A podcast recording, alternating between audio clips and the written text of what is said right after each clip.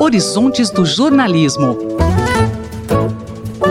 Por Carlos Eduardo Lins da Silva.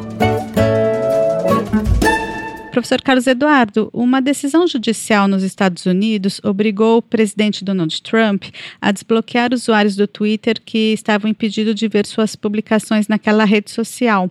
Como o senhor vê isso? Eu acho que é um avanço na possibilidade de se democratizar mais os novos métodos de comunicação que governantes como o presidente Trump e o presidente Bolsonaro têm utilizado nas suas funções oficiais. Se o Twitter do presidente Trump ou do presidente Bolsonaro, de qualquer outra autoridade pública, é uma forma oficial de divulgação dos atos da sua administração, então ela precisa estar aberta a todas as pessoas, não apenas aqueles que concordam com ele. Seria como se no passado o Diário Oficial da União não pudesse ser lido ou não circulasse entre pessoas que fizessem oposição ao governo da época.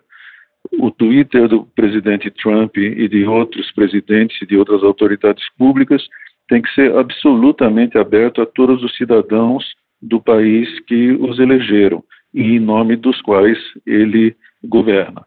Portanto, eu acho que é um avanço essa decisão da justiça americana. Aqui no Brasil, o presidente Bolsonaro também bloqueou vários usuários, entre eles inúmeros jornalistas. É, como o jornalismo vem tentando lidar com essa situação e vem tentando se adaptar à presença cada vez maior de políticos e de pessoas públicas em redes sociais como o Twitter?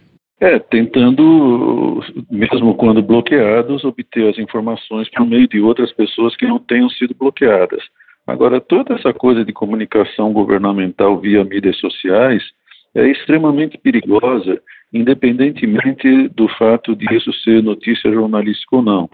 Você viu que na semana passada, na quinta-feira, a rede no Twitter no mundo inteiro, praticamente, sofreu panes diversas durante o dia é, uma, é, um risco imenso que esses governantes correm e com isso fazem com que os seus países corram também, fazer a comunicação de governo por meio de instrumentos que são facilmente objeto e alvo de hackeamento, de intromissão e de problemas técnicos.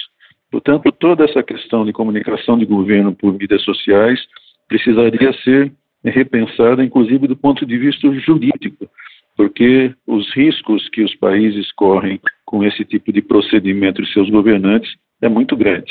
O professor e jornalista Carlos Eduardo Lins da Silva, colunista da Rádio USP, conversou comigo, Márcia Blasques. Horizontes do Jornalismo. Por Carlos Eduardo Lins da Silva.